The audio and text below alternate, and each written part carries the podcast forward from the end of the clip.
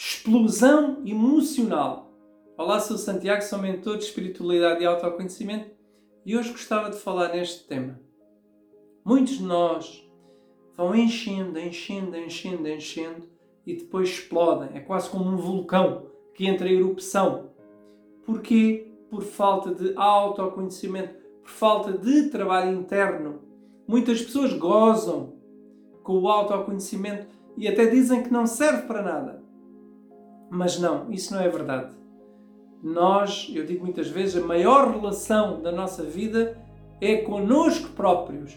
E nós temos que nos conhecer. E nós temos que conhecer os nossos limites. Temos que conhecer a nossa forma de ser, de estar. E temos que conhecer os nossos gatilhos internos, aqueles que nos levam à explosão. Há muitas pessoas, por exemplo, que têm dificuldade em dizer que não. E então dizem que sim a tudo. E existe uma contrariedade interna. Por cá dentro, elas querem dizer não, mas não têm coragem. Então da boca sai um sim. Mas é um sim contraditório internamente. Fica um nó. Nós e mais nós vão pegando fogo, não é? Vai se tornando insuportável até ao dia em que o vulcão explode.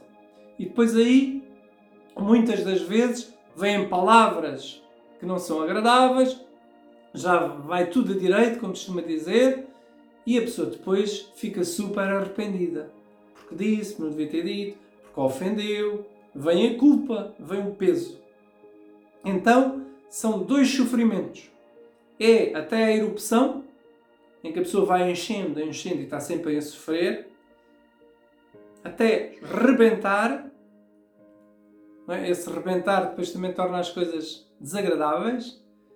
E depois vem a culpa, o peso da culpa, o arrependimento.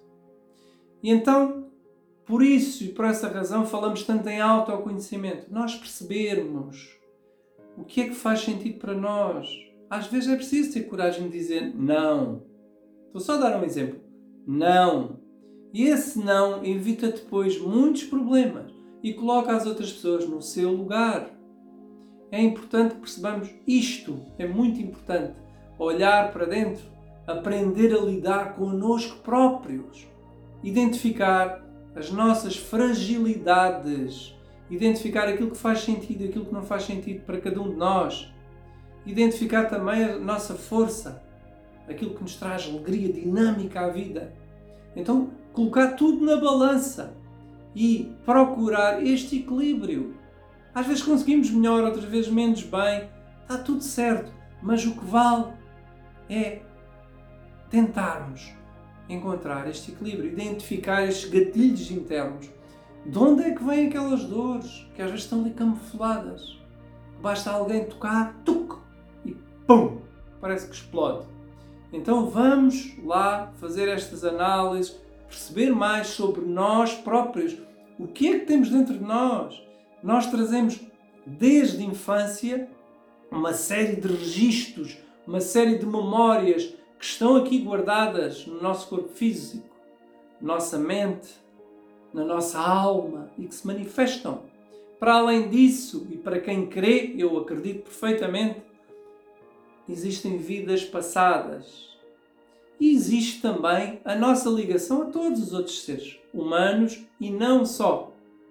Então, tudo isto nos faz, de certa forma, nos convida a aprender a lidar connosco próprios, olhando para dentro, olhando para valer. Isto é muito importante. Não adiem. Comecem a olhar para vocês, a perceber se sentir esta emoção. Qual é a sua origem?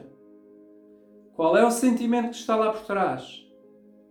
É muito importante aprendemos a lidar com as nossas fragilidades sem vergonha nenhuma. Todos nós as temos. Se não, er, não éramos humanos, éramos uns robôs.